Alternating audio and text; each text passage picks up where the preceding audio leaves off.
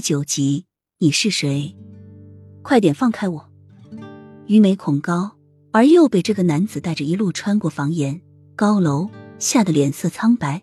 那种轻飘飘的感觉，真的让他晕眩想吐。雨涵，你没事吧？男子见于梅脸色难看，很不适应高空，便找了个偏僻的地方让她休息一会儿。搂着于梅腰际的手仍旧亲昵的环着，温润如玉的语气在于美的耳边萦绕着。借着月光，于美细细的打量了一下身前的男子，俊美绝伦，脸如雕刻般五官分明，有棱有角的脸，俊美异常高挺的鼻子，厚薄适中的红唇，这时却漾着令人目眩的笑容。气质高贵，雍容娴雅，浓密的眉间似笑非笑。给人一种温和却不是威严的气势。玉梅摆了摆手，示意没事。这个人是谁？为什么要带他从王府逃出来？看样子应该是是莫雨涵的什么人，关系很亲密。那快跟我回王府吧，等三王兄追上来就不好了。男子搂着于美的腰际，再次要运功飞去。等等，你是谁？于美觉得不对劲，这种口气。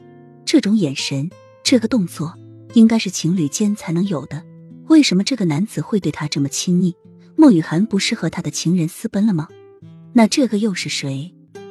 齐洛觉一听，紧张的蹙起好看的眉间。雨涵，你怎么了？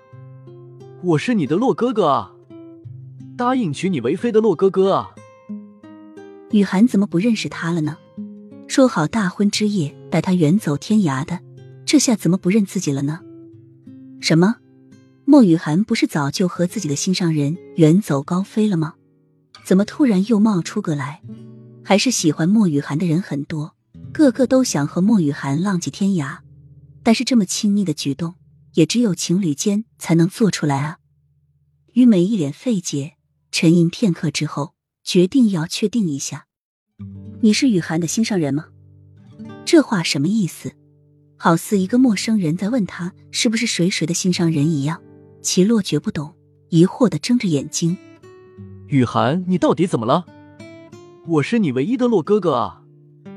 我们约好在你和三王兄的大婚之夜一起远走高飞的，你怎么不记得了？